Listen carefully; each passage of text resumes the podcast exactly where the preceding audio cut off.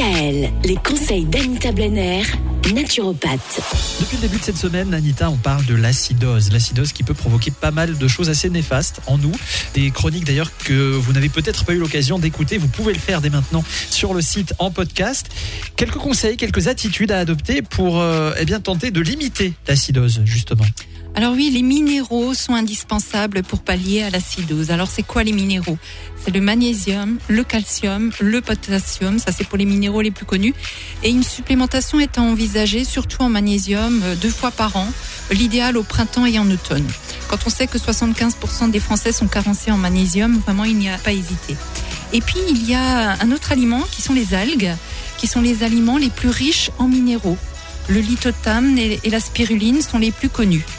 Et en phytothérapie, il y a des plantes vraiment très alcalinisantes qui sont très riches en minéraux. Et là, on trouve l'ortie, la prêle, le trèfle rouge, le pissenlit, la fleur de sureau, la pariétaire, la fumeterre, le romarin et le fraisier.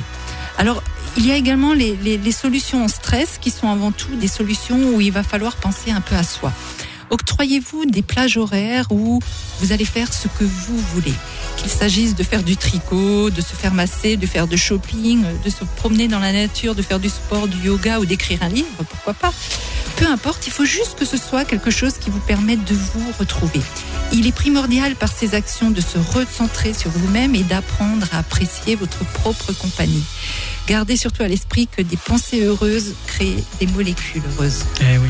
Ah oui, non, mais la pensée positive, hein, c'est très reconnu. C'est enfin, très connu pour euh, être aussi en bonne santé finalement. Euh, Tout à fait. D'avoir le moral, euh, Voilà. et le sourire. Et encore un, un dernier point que j'ai oublié de mentionner, pour éviter l'acidose au niveau du système lymphatique, il faut éviter de porter des vêtements trop serrés. Donc mesdames, quand vous rentrez chez vous le soir, mettez-vous à l'aise, enlevez vos soutiens-gorge qui vous compriment un petit peu trop.